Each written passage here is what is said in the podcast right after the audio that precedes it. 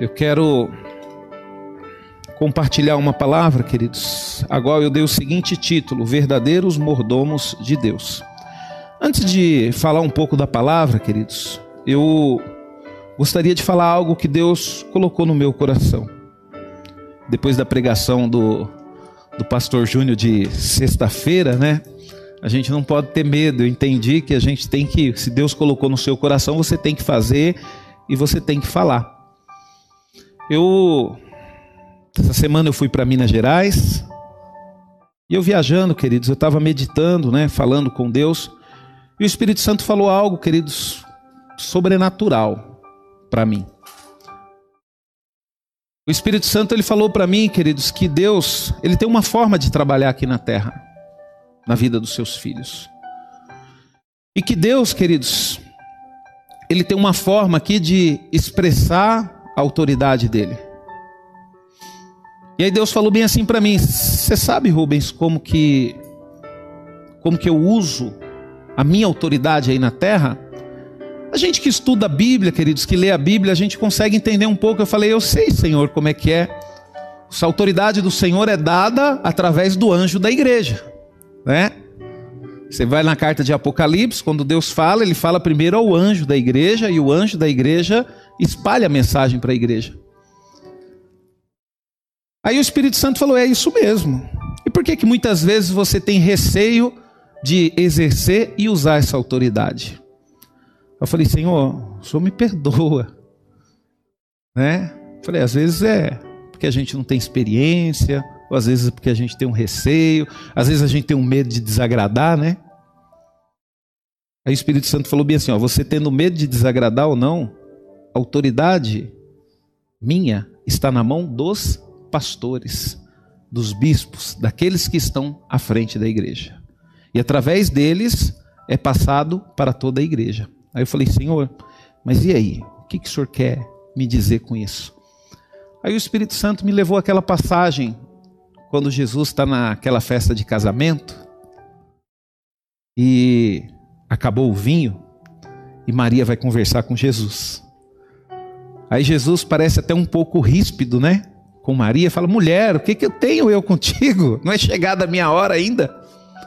Só que Maria não ficou chateada com Jesus. Por quê? Porque ela sabia quem era Jesus, ela compreendia quem era Jesus, ela sabia que Jesus tinha mais autoridade do que ela, ao contrário do que a religião católica prega hoje.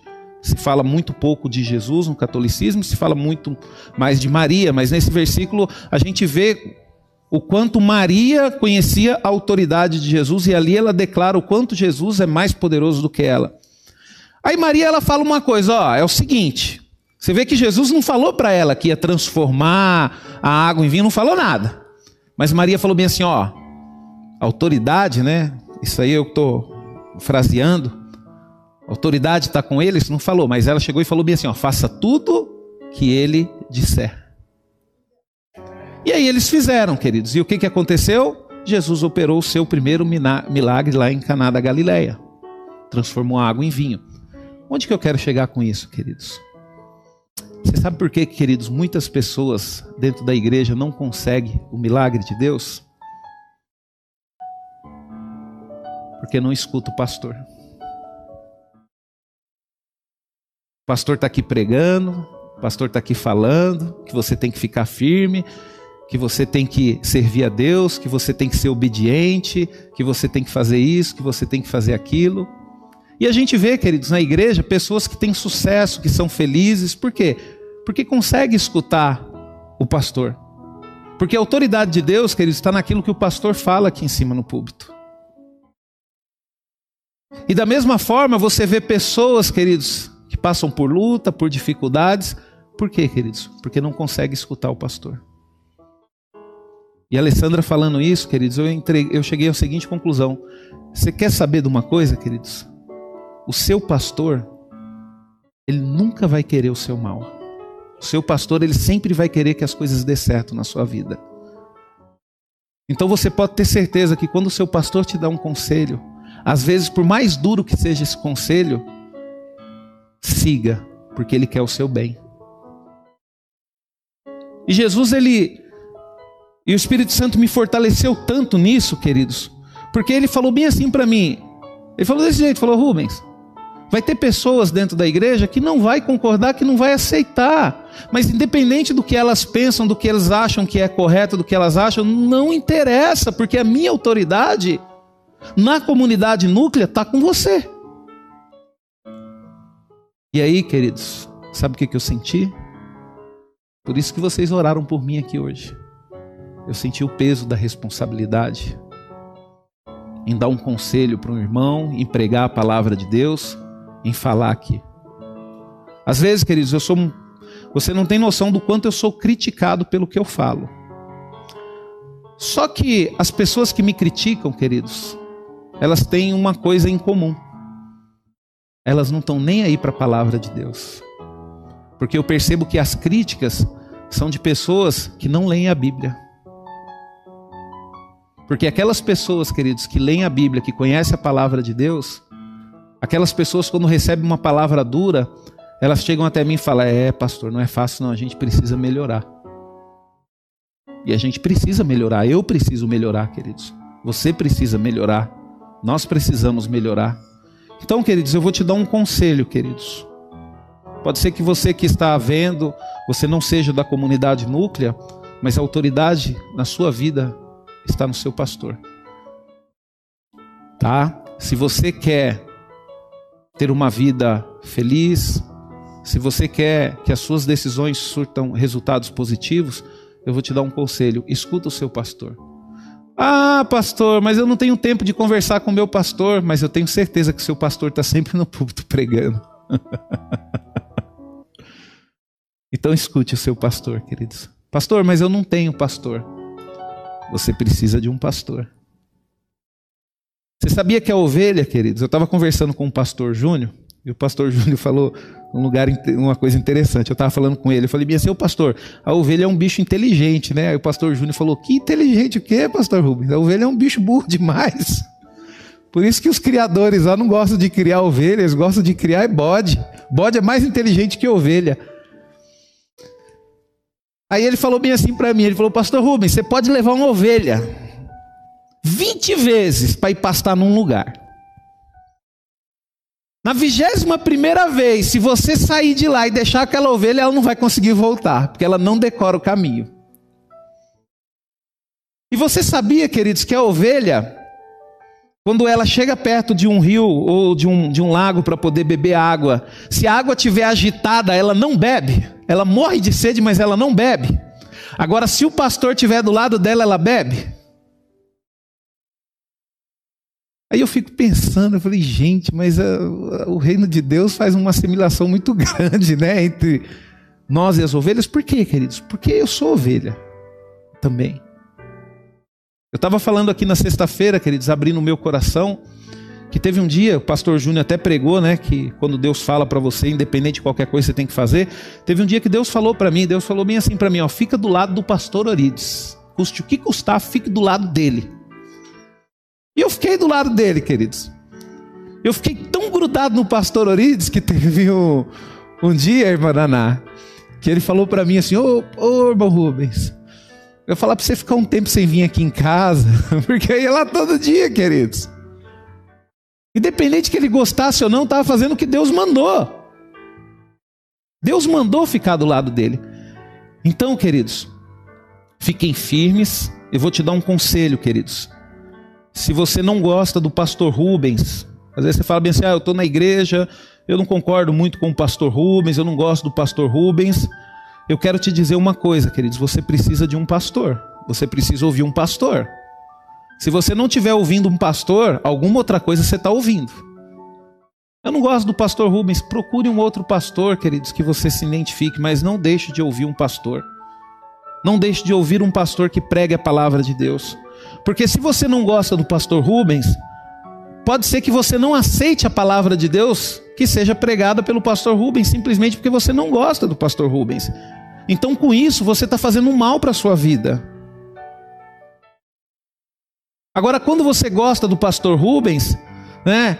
Ou quando você entende, não, o pastor Rubens é um homem de Deus, você escuta a palavra de Deus que é pregada através da vida dele, e as coisas vão acontecer na sua vida.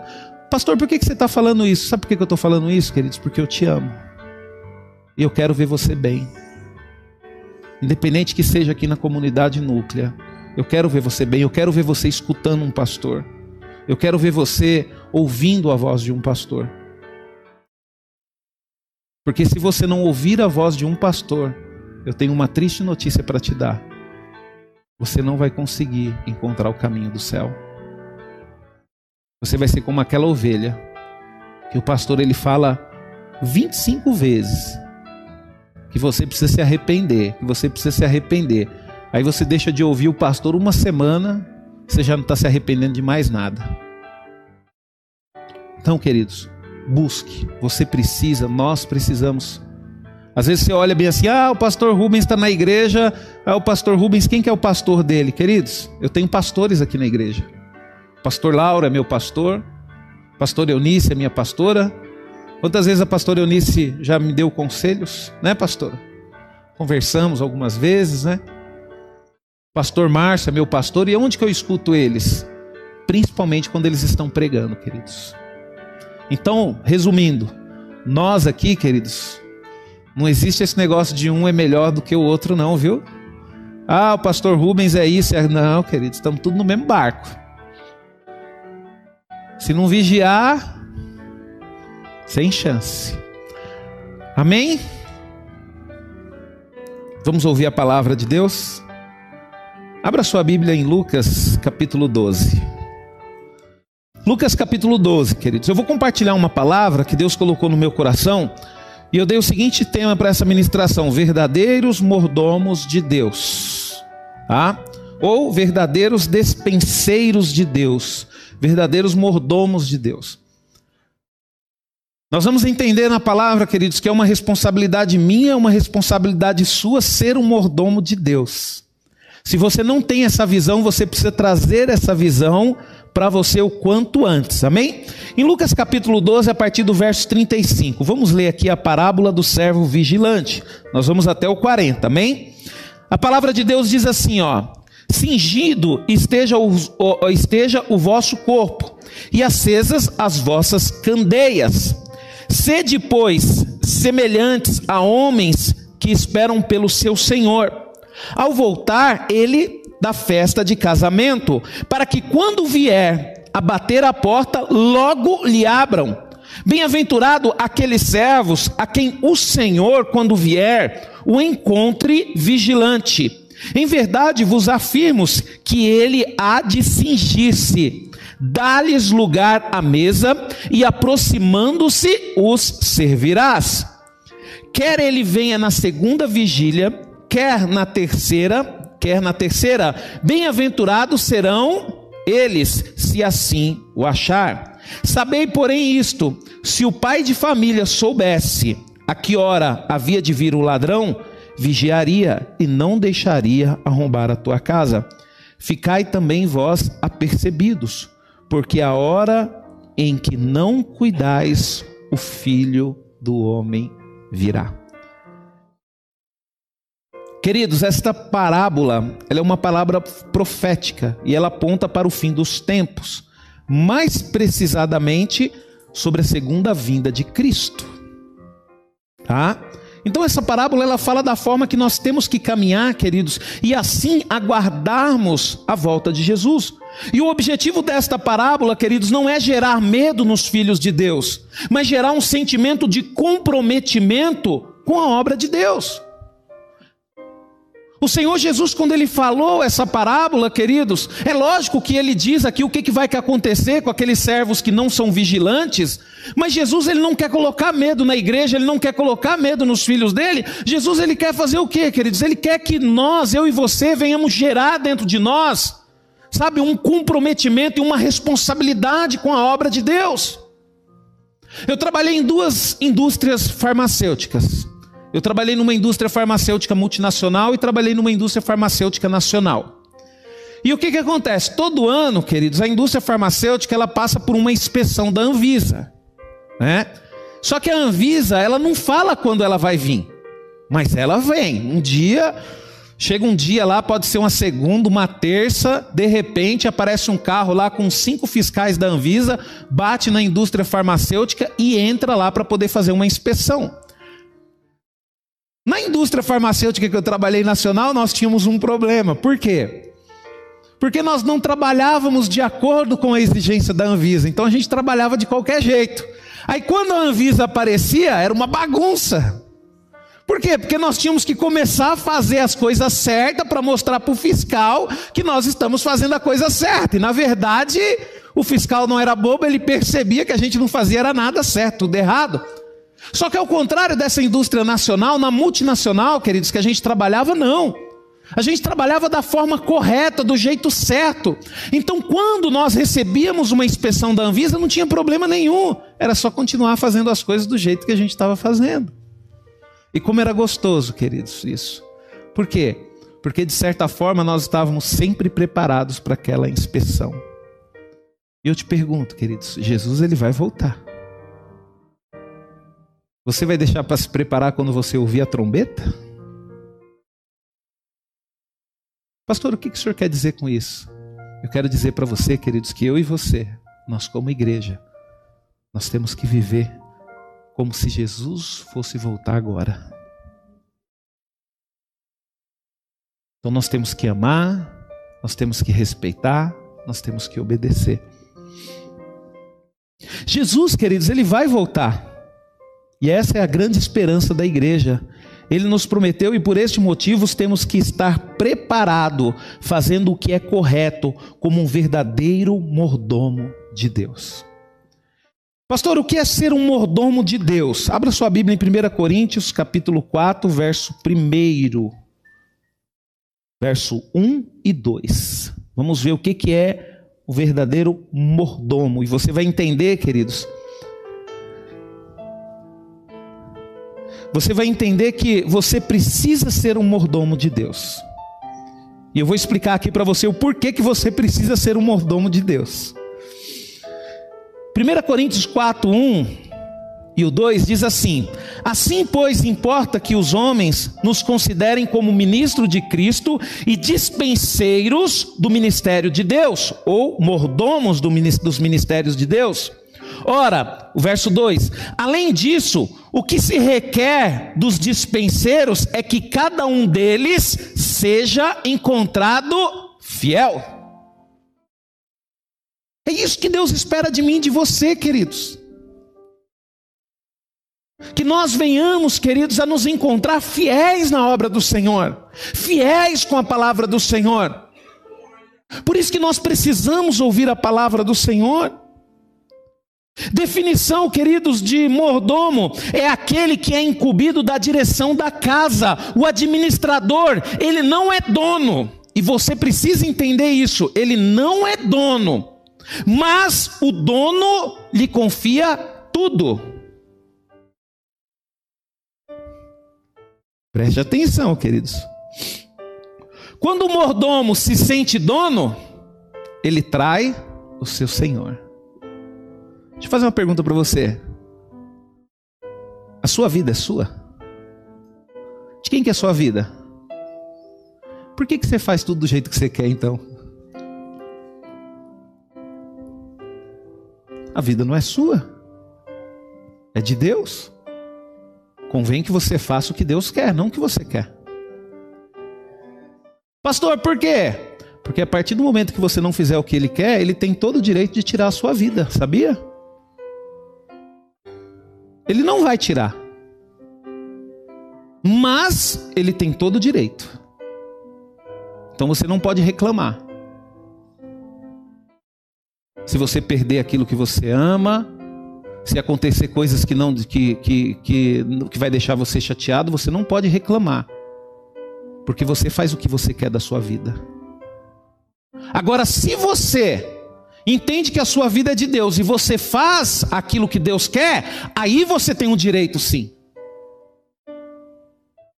Como o rei Ezequias, quando o Senhor, através do profeta Isaías, falou para ele: Prepara as coisas, prepara a tua casa que você vai morrer. Ele falou: Mas Senhor, poxa vida, eu tenho sido fiel a ti, eu tenho andado nos seus caminhos, sabe? Eu tenho buscado a ser um rei justo.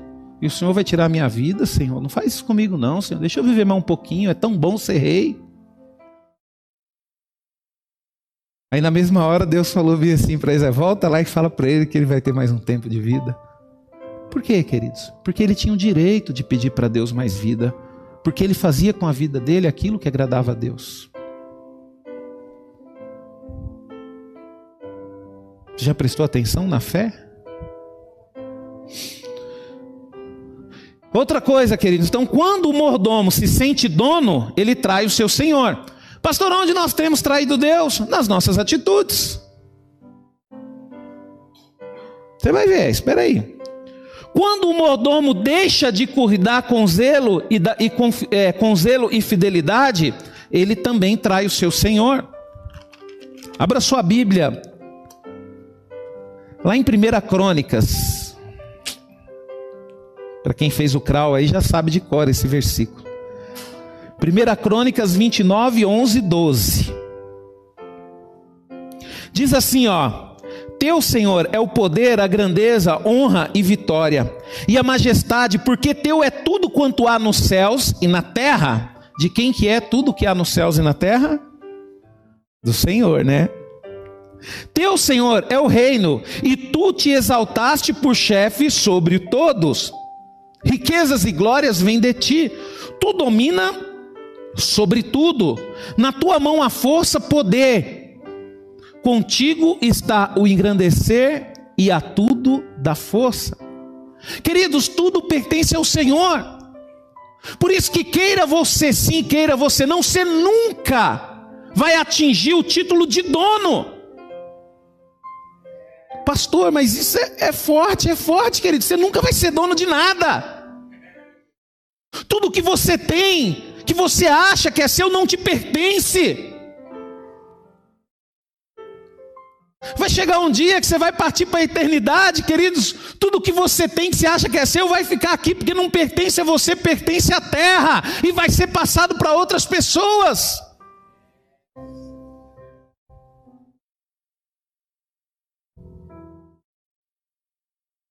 Então não adianta, queridos, você achar que você é dono ou que você pode ser dono, porque isso nunca você vai ser dono.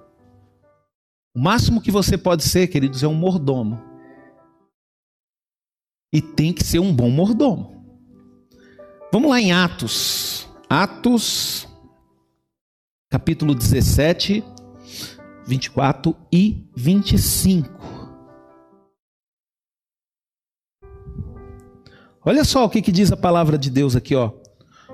O Deus que fez o mundo e tudo que nele existe, sendo ele Senhor do céu e da terra, não habita em santuário feito por mãos humanas, nem é servido por mãos humanas, como se alguma coisa precisasse, pois ele mesmo é quem a todos dá vida, respiração e tudo mais.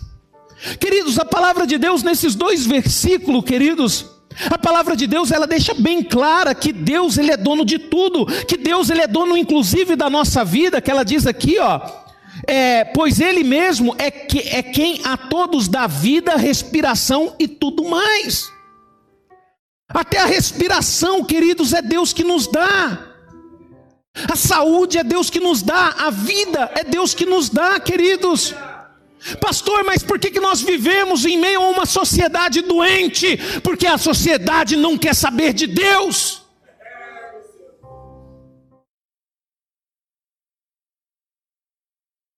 Eu louvo a Deus, a Dani falou uma coisa aqui, queridos, que nós, queridos, aqui a comunidade está orando e Deus está curando os nossos irmãos. Mas por que, que Deus está curando os nossos irmãos, queridos? Porque nós entendemos que é Deus que dá vida. E é por isso que nós oramos aqui, porque a vida vem dele, por ele, através dele. E você sabe por que, que você ainda continua fazendo as coisas do jeito que você quer? Porque você não tem noção da grandeza do Deus que você serve, você não tem noção que Ele é dono de tudo. E que um dia, queridos, tudo aquilo de ruim que você fizer, Ele vai cobrar de você. Ele vai cobrar, queridos, de mim, de você. Vai chegar um dia, queridos, que nós vamos ter um encontro com Deus. Jesus ele falou que ele não veio para julgar ao mundo, ele veio para salvar. E é por isso, queridos, que você vê tantas pessoas fazendo coisas ruins e não acontecendo nada com elas, porque nós não estamos na época do julgamento, nós estamos na época da graça, mas um dia nós vamos nos encontrar com Ele e nós vamos ter que prestar contas de tudo que nós fizemos.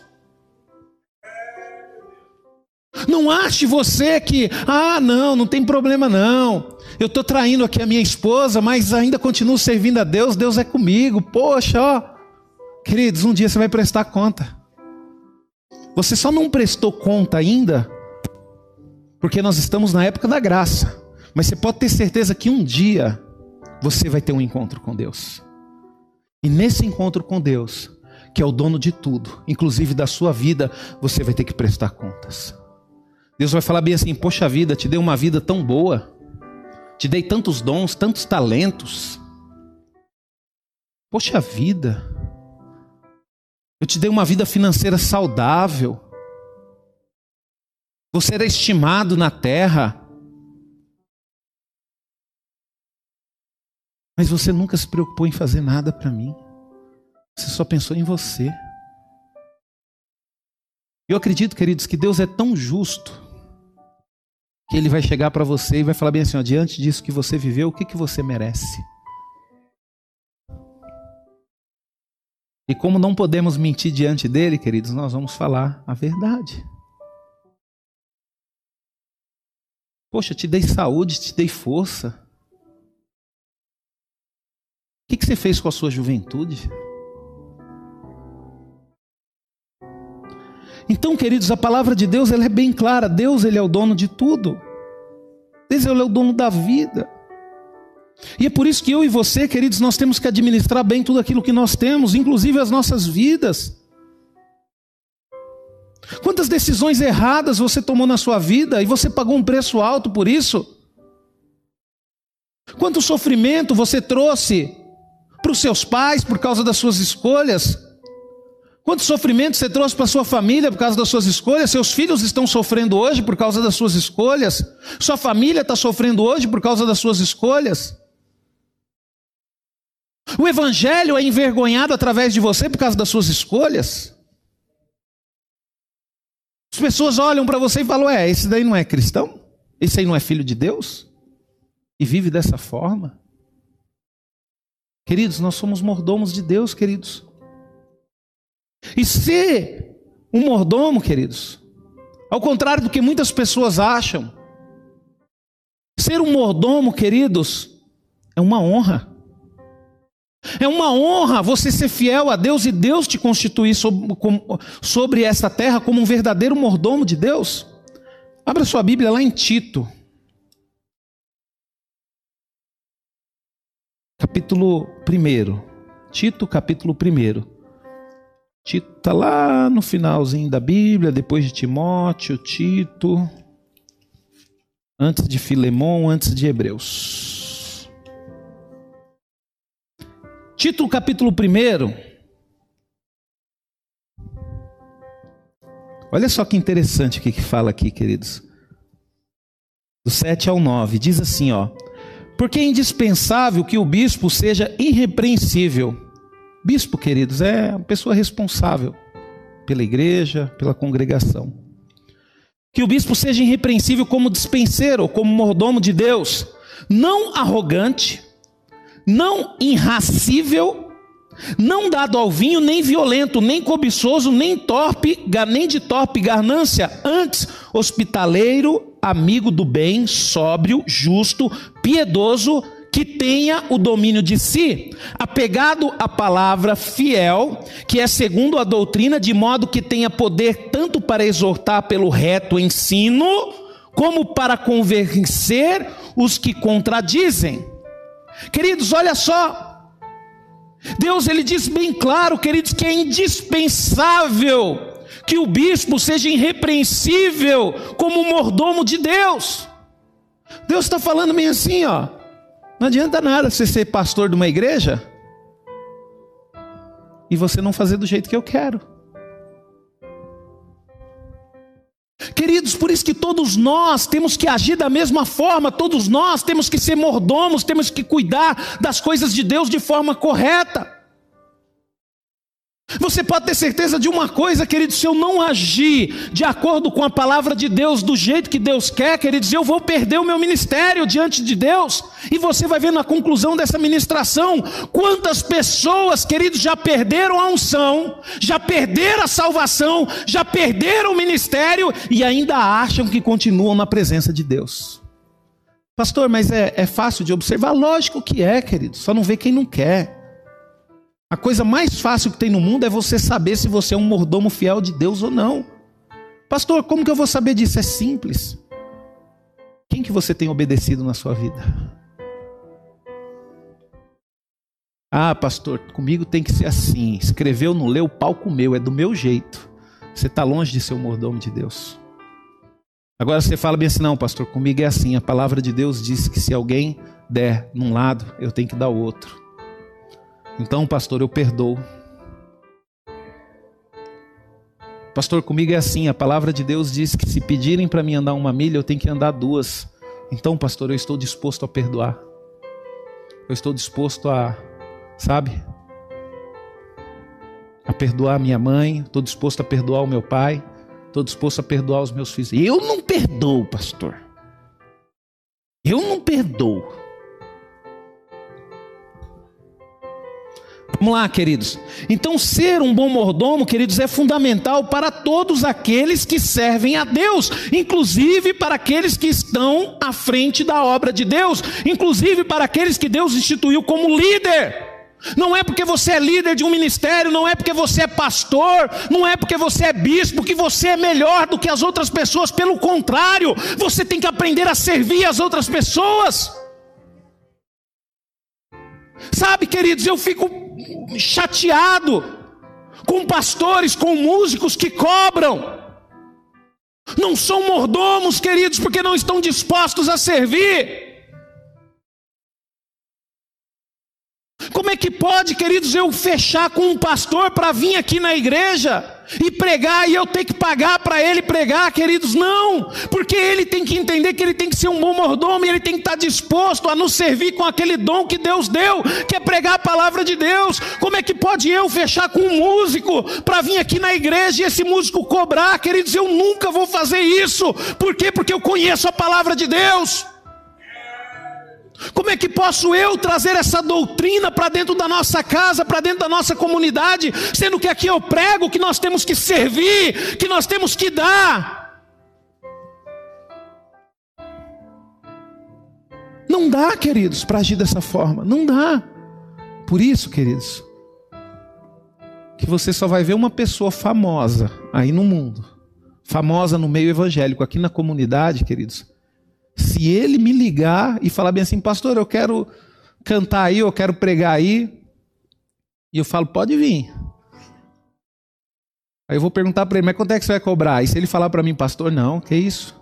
De graça Deus me deu, de graça eu entrego. Eu falo, pode vir, as portas estão abertas.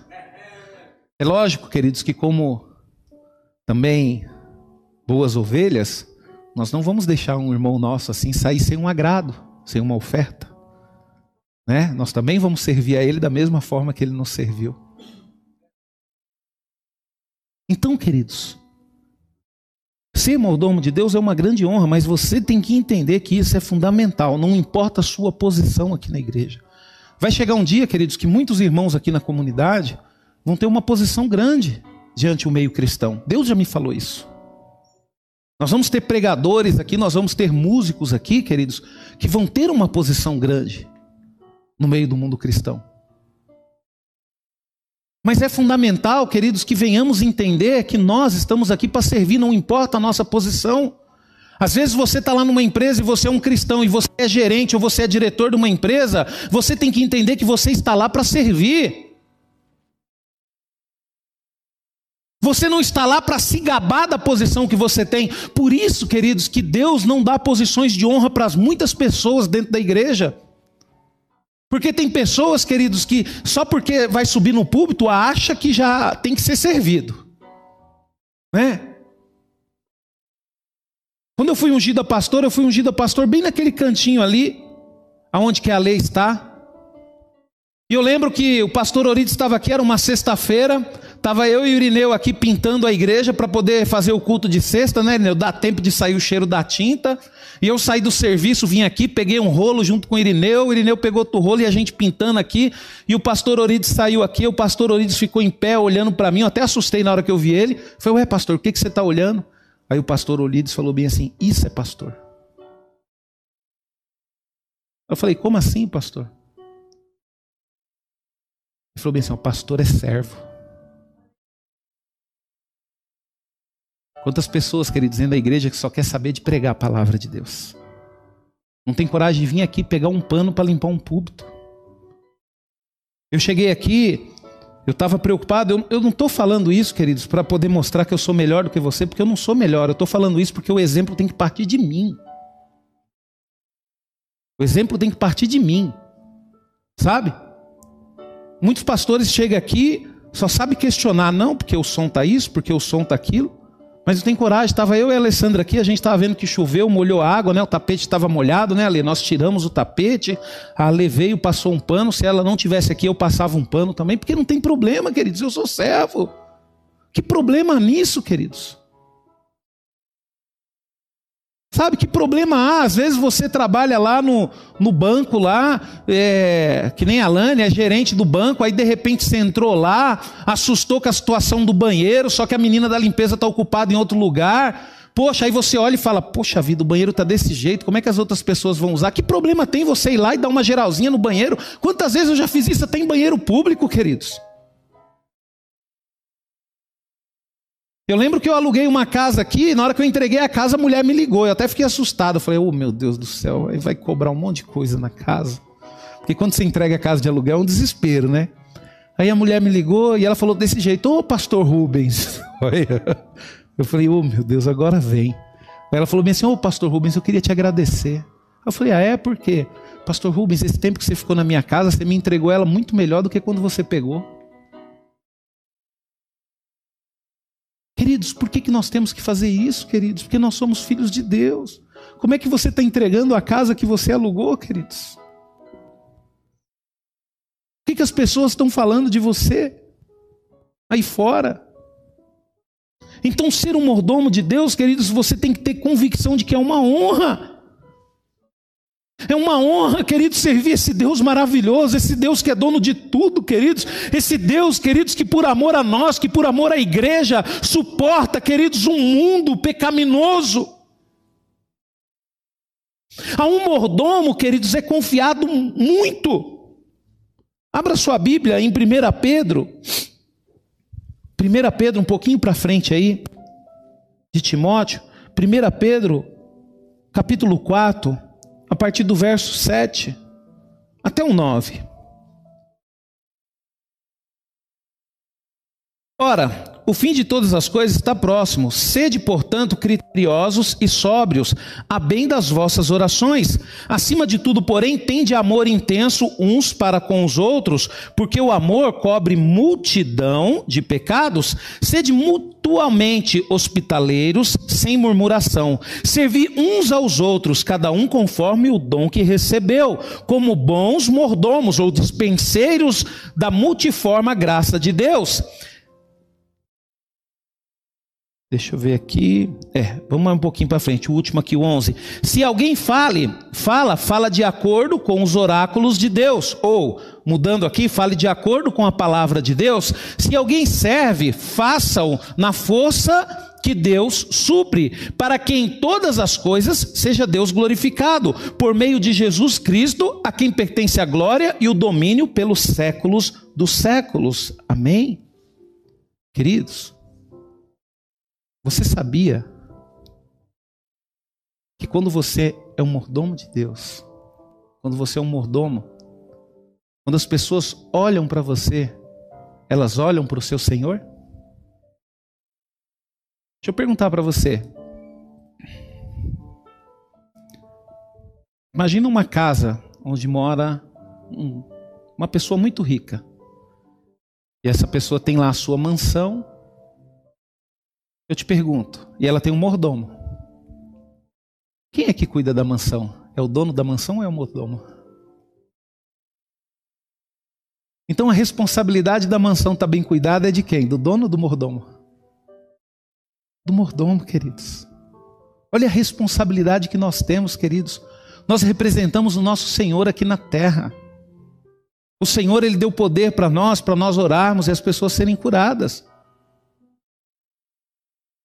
E eu fico perguntando para você, queridos, quando as pessoas olham para você, que Senhor ela vê? O Senhor poderoso ou um Senhor michuruco? Né? Aquela pessoa que reclama de tudo, tudo está ruim. Poxa, minha vida está um caos. Peraí, mas nunca ouviu ninguém, nunca ouviu o seu Senhor, fez o que quis com a vida. E ainda coloca a culpa em Deus, queridos. Ah, mas Deus não tem me abençoado, porque eu só sofro nessa vida.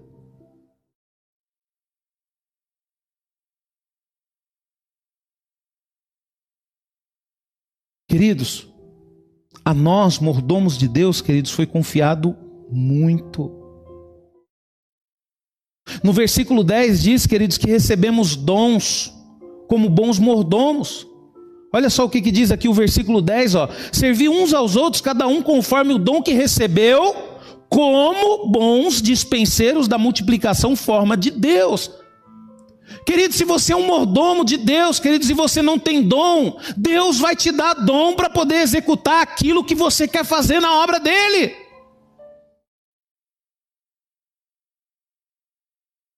Queridos, Deus ele conhece o meu coração. Eu sempre quis ser um músico, Lani. Sempre quis ser músico. Quando eu entrei na igreja, sempre quis ser músico. Só que eu entrei na igreja já tinha 20 anos, queridos. E eu achava bonito, né, ser músico, mas o dia que eu vi o pastor pregar, eu mudei de opinião. Falei, não quero ser músico mais não, quero ser pregador agora. Aí o Senhor falou, ó, você decide. Você quer ser músico ou você quer ser pregador? Eu falei, eu quero ser pregador. Aí eu fui tentar fazer uma aula de violão, queridos. Não consegui aprender nada, Lani. Aí o Espírito Santo falou, peraí, você falou que quer ser pregador e está aí fazendo aula de música? Vai ler a Bíblia, rapaz.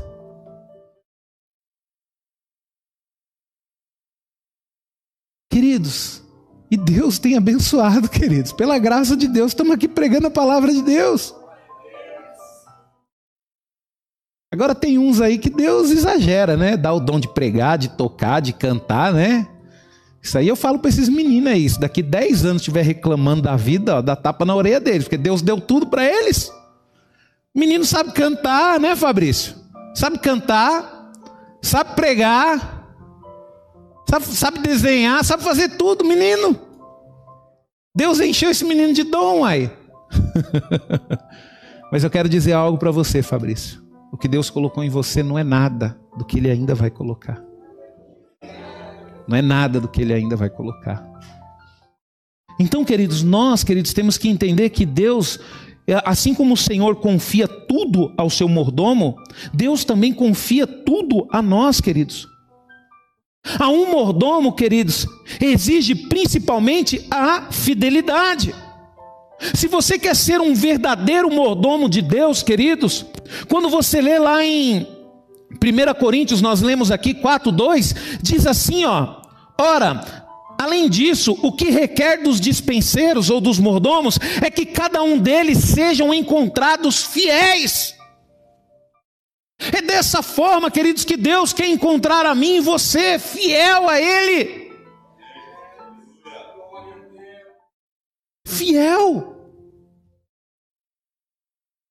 Queridos, a pessoa quando ela é fiel, queridos, ela não se afasta na primeira dificuldade. Quantos casamentos eu já vi ser, vi ser destruído, por quê? Porque a primeira dificuldade que enfrentou ali, normalmente é o homem, né, irmão Kleber? O homem é mais, eu pego no pé do homem porque eu sou homem, queridos. Então não, não vou pegar hoje no pé da, da, da, das mulheres, né? Mas normalmente é o homem, né? Eu não quero mais, você me magoou. Vou para casa da minha mãe.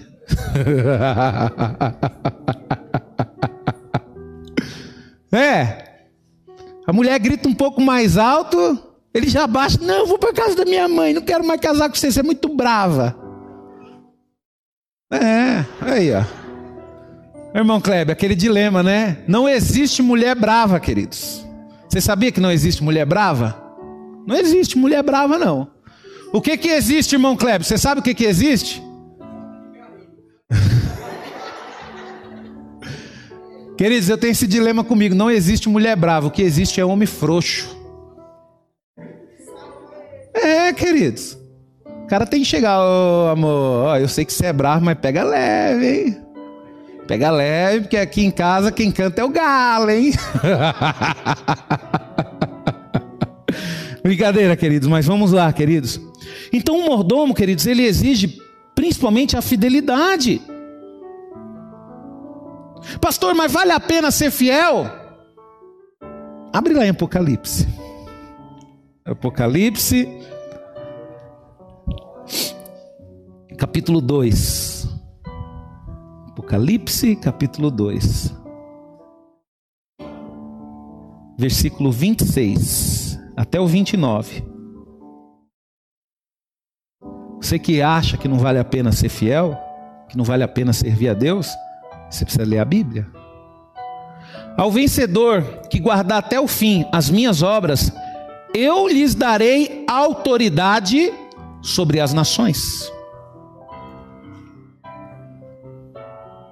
E com cedro de ferro as regerá e as reduzirá a pedaços como se fosse objetos de barro. Sabe quem que vai fazer isso, queridos? Deus vai dar poder para a igreja fazer isso. Hoje, a ordem para nós é para nós não julgarmos. Por quê? Porque nós temos que aprender a julgar. Porque quando nós formos para a eternidade, olha o que, que Deus vai dar para nós. Mas não é para qualquer um, não, viu? É para aqueles que permanecerem firmes, viu? E outra coisa, permanecer firme na obra do Senhor. Quer dizer, é permanecer firme na igreja fazendo alguma coisa. Não é vir só para a igreja sentar no banco e ir embora, não. É fazendo alguma coisa. E não é fazendo alguma coisa na igreja, é fazendo alguma coisa como igreja, viu? Porque às vezes você acha que fazer alguma coisa na obra de Deus é vir aqui, tocar um violão, pregar, limpar a igreja. Não. Fazer a obra de Deus é ser igreja onde você está, é ajudar os necessitados, é cuidar daquilo que é de Deus. Às vezes, queridos, Deus te deu um dom para você cuidar de animais, e você não se conforma de ver tantos animais abandonados na rua. Então, como servo de Deus, você cuida daqueles animais, você está fazendo a obra de Deus, você está cuidando daquilo que Deus criou. Então, queridos, aos vencedores que não forem preguiçosos em fazer o bem, tá? Tem muita gente, queridos, que se dedicou uma vida toda no trabalho, se dedicou uma vida toda para ganhar as coisas deste mundo, queridos, que vai estar tá fora aqui, viu? Vai estar tá fora aqui. Porque eu vou falar um negócio para você, queridos. Você acha que para entrar no céu vai precisar de ouro? Não vai, queridos. Lá as ruas são de ouro. Todo ouro que você tem, toda prata que você tem, não garante a sua entrada no céu. O que garante a sua entrada no céu, queridos, é obediência, fidelidade a Cristo. Vamos lá, 27. E com cedro de ferro regerá, ó, regerá e as reduzirá a pedaços como se fossem objetos de barro. Olha o 28. Assim como também eu recebi do meu Pai, dar-lhe-ei a estrela da manhã. Quem tem ouvidos, ouça o que o Espírito diz à igreja. Sabe o que essa estrela da manhã quer dizer aqui, queridos? Jesus, a Bíblia, ela dá alguns nomes para, uh, em relação à estrela da manhã. Em Apocalipse mesmo, Jesus ele fala: Eu sou a estrela da manhã. Mas Jesus é a estrela da manhã por quê? Por causa da glória que ele recebeu do Pai. Então, essa estrela da manhã que Jesus está prometendo nos dar, queridos, é aquilo que ele recebeu de Deus, é a glória de Deus.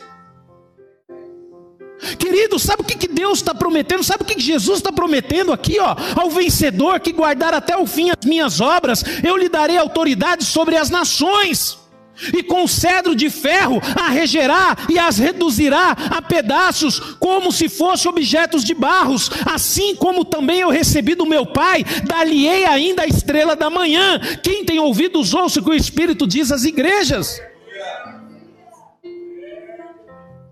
Queridos, mesmo assim você vai continuar ainda fazendo as coisas do jeito que você quer? Mesmo assim, você vai escolher sendo um perdedor. Mesmo assim, você vai escolher ainda se deixar se levar pelas coisas deste mundo. Eu me converti, queridos, com 20 anos de idade. 20 anos de idade, queridos, é uma idade onde a gente tem que renunciar muitas coisas para servir a Deus. E eu quero dizer algo para você, queridos. Eu louvo a Deus que eu consegui renunciar. Pastor, você se arrepende? Nem um pouco. Nem um pouco. Por quê? Porque eu quero isso aqui. Eu quero isso aqui. Eu quero estar com Cristo, ajudando Ele a cuidar das nações. Eu quero estar com Cristo, queridos, na eternidade. Eu não sei o que, que Cristo vai me dar lá para cuidar, mas eu quero chegar para Ele e falar bem assim: Senhor, pode ficar tranquilo que aqui eu vou fazer do jeito que o Senhor quer. Aí ele vai olhar para mim e falar bem assim: Não, Rubens, eu sei, porque lá na terra você fez do jeito que eu queria, mesmo indo contra muitos. Eu tenho certeza que você vai continuar do jeito que eu quero. Eu quero, queridos, eu quero. Eu falo com Deus o seguinte, né? Às vezes a gente tem vontade de desistir, mas logo em seguida eu oro a Deus e falo: Senhor, eu não pedi para ser pastor, não. Eu não pedi, o Senhor me escolheu, o Senhor me colocou como pastor. Eu não pedi, não, mas agora que eu sou também eu não quero deixar de ser, não, porque eu quero isso aí. Eu quero ser abençoado. Queridos, quem não quer ser abençoado, queridos? Eu sei quem não quer abençoado. Quem não quer ser abençoado é você que faz as coisas do jeito que você quer. Você não quer ser abençoado. Porque se você quisesse ser abençoado, você parava de fazer as coisas do jeito que você quer e começava a fazer as coisas do jeito que Deus quer. Poxa vida, o seu pastor prega e fala para você o que você tem que fazer e você continua fazendo as coisas do seu jeito. Às vezes o seu pastor fala para você, ó, você está numa luta, fica em silêncio. Não fala com ninguém dessa luta e nós vamos orar. E eu vou orar junto com você. Aí você sai daqui, já fala para todo mundo a luta que está enfrentando. Queridos, nós precisamos aprender a ser fiéis a Deus. O mordomo sábio, queridos, ele cumpre deveres.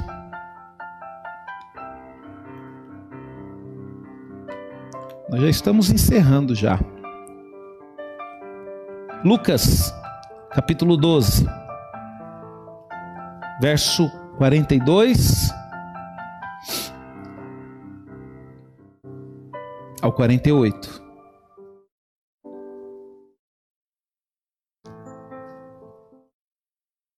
Disse o Senhor: Quem é, pois, o mordomo fiel e prudente, a quem o Senhor confiará os seus conservos, para dar-lhe o sustento ao seu tempo?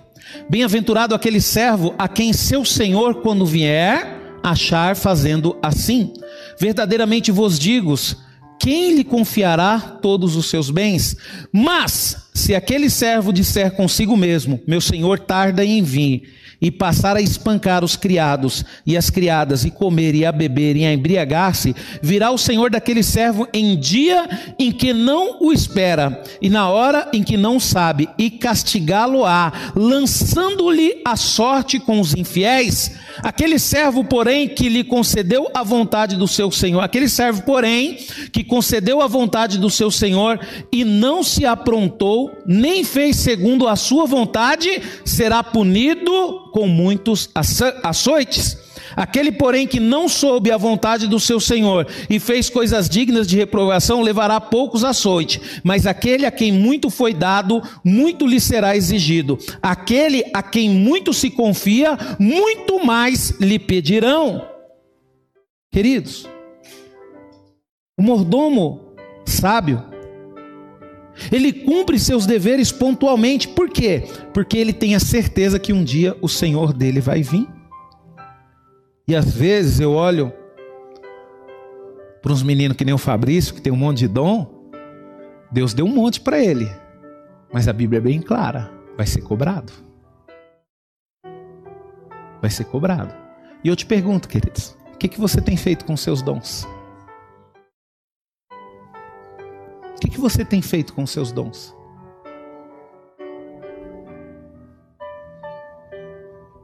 Eu nasci numa família, acho que minha mãe está até me ouvindo agora. E teve um tempo quando eu era moleque, eu me senti o coitadinho de casa. Que nós somos em quatro homens. Meus irmãos queridos, Todos eles bom de bola. Só nasceu um ruim de bola. Adivinha quem? Aí ia para o campo só para brigar. Meus irmãos queridos, nossa, cheio de dons. Um sabia desenhar, o outro tinha uma letra bonita, o outro sabia fazer isso, sabia fazer aquilo.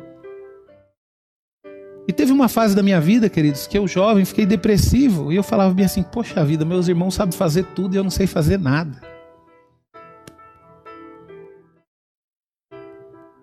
Até que um dia, queridos, eu me encontrei com o Senhor e eu falei que queria ser um mordomo fiel a Ele. E aquele jovem, queridos, que não sabia nada, Deus, ele derramou dons sobre a minha vida, queridos. E o mordomo injusto? Vai um pouquinho para frente em Lucas, nós vamos falar dele também. Mordomo injusto, sabe o que é um mordomo injusto? É aquelas pessoas que estão dentro da igreja que não tem coragem de levantar um dedo para fazer nada, mas só sabe criticar as pessoas que fazem. Sabe aquelas pessoas que estão dentro da igreja? Eu acho que aqui, graças a Deus, na comunidade núclea não tem isso. Aquelas pessoas que não fazem nada. Aí você está com um pano aqui limpando o chão, limpando o púlpito, a pessoa chega e fala: ah, limpa lá, ó. Você está deixando sujo. Falou, pangaré, para de criticar, pega um pano e vai limpar também comigo. Aquela pessoa que pega o pastor falando uma frase, não presta atenção nem no início nem no fim, mas pega aquela frase e começa a questionar, começa a criticar. Sabe? Pessoa não tem coragem de usar o talento dela para nada na igreja, mas para criticar, misericórdia. É como se fosse uma metralhadora. Sabe o que é isso, queridos? É um mordomo infiel. Porque ele não faz nada e ainda critica quem está fazendo. Eu vou dar um conselho, queridos. Se você não faz nada, continua não fazendo nada, pelo menos não critique as pessoas, deixe as pessoas que estão fazendo fazer quieto. Já vai ser uma ajuda grande que você vai dar. Sabe? Não é fácil não, né, irmã Naná? Irmã Naná enfrenta muito assim, né, irmã Naná? Pessoas que não fazem nada ainda criticam a gente quando faz alguma coisa, né? Pastor, na igreja não tem? Tá cheio, queridos. É o que mais tem na igreja. Eu tenho que ser sincero, não posso mentir. Eu não posso mentir. Tem pessoas, queridos, que vêm para a igreja só para poder criticar. Não consegue ver a bênção de Deus na vida dos irmãos, não consegue ver nada, só vê os defeitos. Queridos, se você quer, quer, quer ver pessoas perfeitas, não vem na igreja. E eu vou falar para você, você não vai achar em lugar nenhum. Por que, pastor? Na igreja não. Porque, queridos, na igreja, a igreja é formada, queridos, por pessoas erradas que estão tentando acertar. Eu sou um pastor, queridos, que acertar. Pode ser que nessas tentativas eu vou errar uma vez ou outra. Eu não estou livre do erro. Olha o que a Bíblia diz em Lucas 16, 1, 2. Disse Jesus também aos discípulos: Havia um homem rico que tinha um administrador. E este lhe foi denunciado como quem estava a defraudar os seus bens. Então, mandando-o chamar, disse: Que é isto que ouço a teu respeito? Presta conta a tua administração, porque já não pode mais continuar nela. Então, o mordomo egoísta, queridos, aquele mordomo que só pensa nele, ele vai perder o seu ministério. Ele vai perder as chances que Deus está dando para ele. Deus, queridos, Ele me deu uma grande chance de ser pastor de uma igreja. Só que se eu parar de dar ouvido ao Espírito Santo e começar a ouvir as pessoas, queridos, principalmente aquelas pessoas que estão aqui só para nos criticar, eu vou deixar de ser fiel à palavra de Deus e eu vou perder o meu ministério. Pastor, então foi por isso que eu perdi o meu ministério.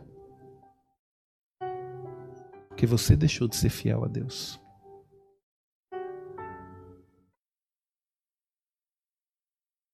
Precisamos, queridos, permanecer firmes.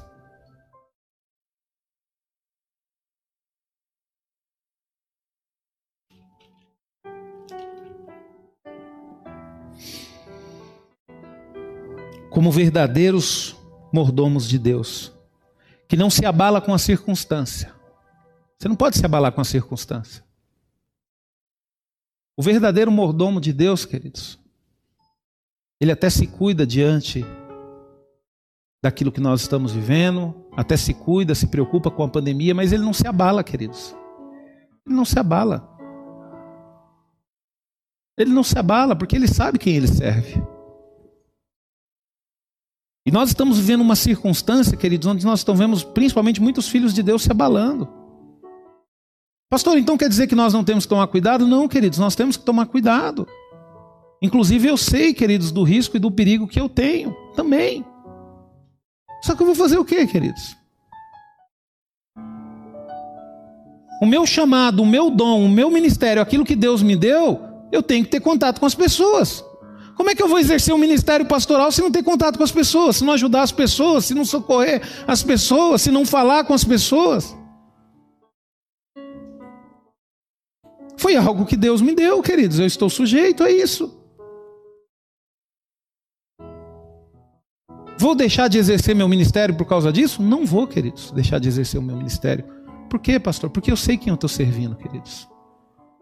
E pode ser, queridos, que o Senhor venha para mim de forma individual. E se o Senhor vier para mim de forma individual, eu não quero que ele me encontre com medo, afastado dos meus irmãos, ou afastado da obra de Deus. Eu quero que o Senhor me encontre fazendo aquilo a qual ele me chamou. Então você entendeu, queridos, o que eu estou querendo dizer. Eu não estou falando para você que eu estou imune a tudo isso que está acontecendo. Não estou, queridos. Eu sei que Deus, queridos, Ele pode, se Ele quiser me livrar da pandemia, Ele pode me livrar na pandemia.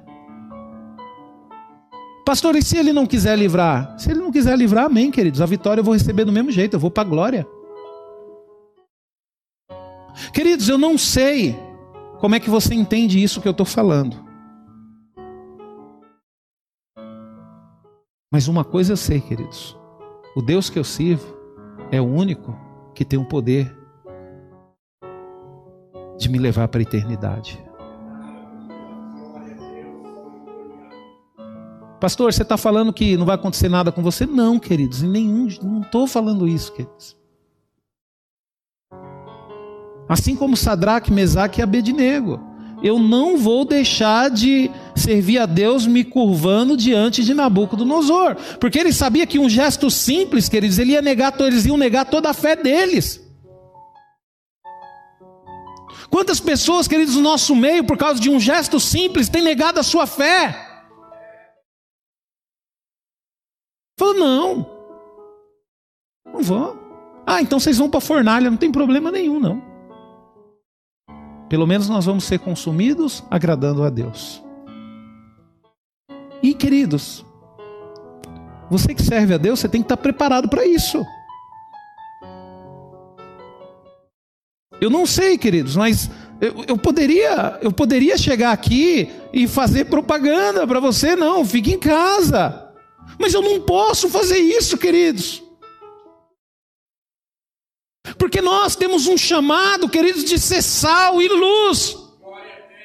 Como é que nós vamos brilhar, queridos, nos escondendo? Como é que nós vamos salgar nos escondendo, queridos? Isso, queridos, vai do entendimento de cada um, mas você precisa exercer o seu chamado no reino de Deus. Pastor, até que ponto? Queridos, nem que custe a tua vida. Porque aquele a quem você serve, queridos, é, é fiel e justo para te dar infinitamente mais. Queridos, eu não posso falar aqui que um filho de Deus tem que se esconder, não, queridos. A própria palavra de Deus diz que quando você acende uma luz, você não coloca ela debaixo de uma cama, você coloca ela no ponto mais alto da casa, para que ela venha clarear, e essa é a posição que Deus quer que a igreja dele fique. Querido, sabe quando vai acabar essa pandemia? Quando a igreja de Jesus começar a brilhar. Quando a igreja de Jesus começar a orar, quando a igreja de Jesus começar a parar de ter medo.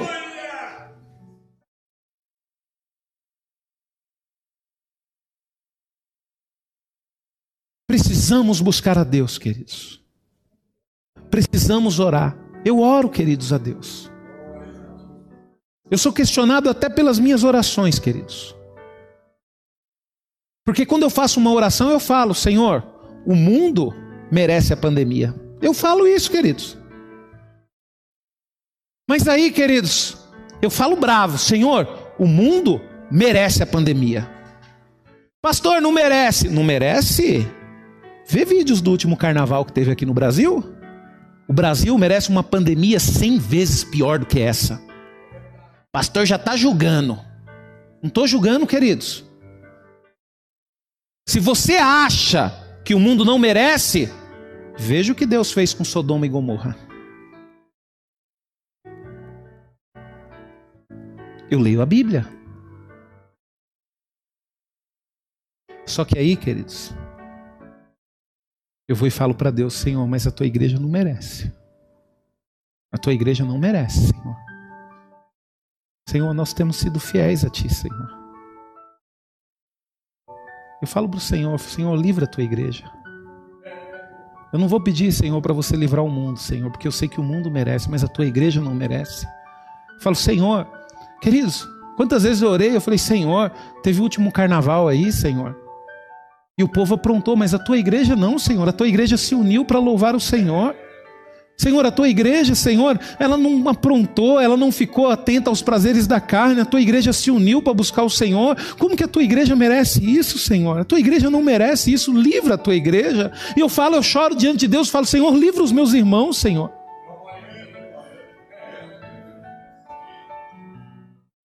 Queridos, eu e você, nós temos que nos preparar para sermos justos. Sabe por quê, queridos? Porque depois que nós formos para a eternidade, Deus vai nos tornar reis de nações. Eu e você, nós vamos julgar nações que nós vamos ter poder de quebrar uma nação inteira. Como se fosse barro. Nós acabamos de ler aqui em Apocalipse. E se você vai ter um poder de quebrar uma nação inteira, uma coisa que você precisa aprender é ser uma pessoa justa. Você precisa aprender, queridos, que o seguinte, é que nem o pastor Júnior falou aqui: o pai, ele ama todos os filhos. Mas se agradar, queridos, de todos, aí é diferente.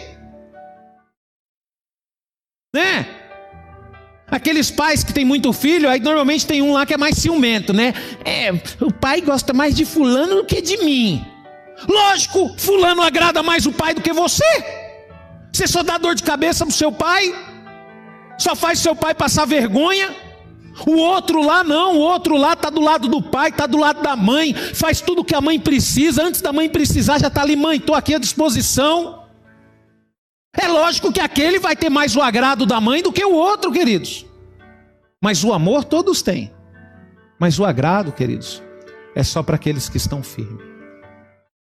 Amém? Nós vamos ceiar agora. Vou pedir para os diáconos já ir se preparando para poder servir. Eu não li, né, João 15, para terminar. eu li João 15? Não? Então deixa eu ler João 15, 4, 7, enquanto o pessoal vai vai se preparando. Ó, Fabrício, como é que eu posso esquecer de ler isso aqui, Fabrício? No final dessa palavra, olha. Culpa sua aí, viu? Olha o que, que diz, queridos, a palavra de Deus. Você que acha que tem que fazer as coisas do seu jeito. Você que está em casa aí, continua fazendo as coisas do seu jeito. Eu sirvo a Deus, serve nada. Você serve a você mesmo. Olha o que, que diz aqui, ó. Permanecei em mim, e eu permanecerei em vós. Você quer que Deus permaneça em você? Primeiro você tem que permanecer nele. Ó, diz assim a palavra de Deus: como o ramo, não, ó, como não pode o ramo produzir fruto de si mesmo, se não permanecerdes na videira, assim nem vós o podeis dar se não permanecer em mim. O verso 5 diz assim, ó: Eu sou a videira, vós os ramos. Quem permanecer em mim e eu nele, esse dá muito fruto, porque sem mim nada podeis fazer. Se alguém não permanecer em mim, será lançado fora, a semelhança do ramo, e secará. E o apanham e lançam ao fogo e o queimam. Verso 7: Se permanecerdes em mim, olha aqui, queridos. Se permanecerdes em mim e as minhas palavras permanecerem em vós, pedireis o que quiser e vos será feito. Pode pedir, queridos. Você permanece em Deus? Deus permanece em você? Pastor, eu permaneço em Deus, Deus permanece em mim. Mas, pastor, eu peguei o coronavírus. Pode pedir, Deus vai te curar. Deus vai te curar, queridos. Pode pedir o que quiser, Deus vai te curar. Mas tem um segredo, queridos. A gente precisa permanecer dele e a palavra dele precisa permanecer em nós. O que, que a palavra de Deus permanecer em nós? Por exemplo, você não obedece a sua mãe e o seu pai. Eu tenho uma triste notícia para você: a palavra de Deus não permanece em você. Você não é fiel ao Senhor. A palavra de Deus não permanece em você. A palavra de Deus permanece em nós, queridos, quando nós praticamos aquilo que está na palavra de Deus. Amém? Então, queridos, fiquem firmes. Permaneçam no Senhor, que você pode ter certeza que vai valer a pena. Amém?